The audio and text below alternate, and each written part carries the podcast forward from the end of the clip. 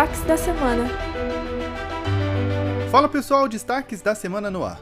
A vacinação contra a Covid-19 começou nesta quinta-feira para todas as crianças de 6 meses a 2 anos.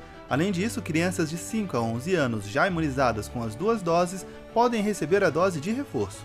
A CET iniciou nesta semana a operação Volta às Aulas nas proximidades de 107 escolas.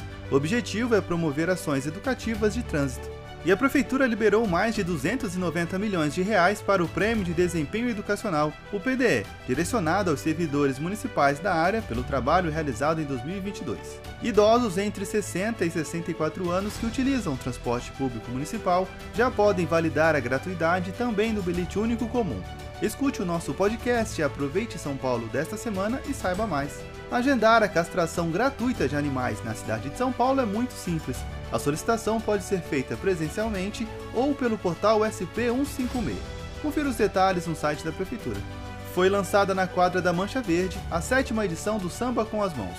O objetivo é incluir pessoas surdas e com deficiência auditiva no carnaval. E o Carnaval de Rua 2023 está chegando e deve reunir 15 milhões de foliões na cidade, com shows de Lecha, Luísa Sonza, Pablo Vittar, Pouca e Michel Teló. Agora é só fazer a lista dos bloquinhos e aproveitar. Por enquanto é isso, pessoal. Até semana que vem.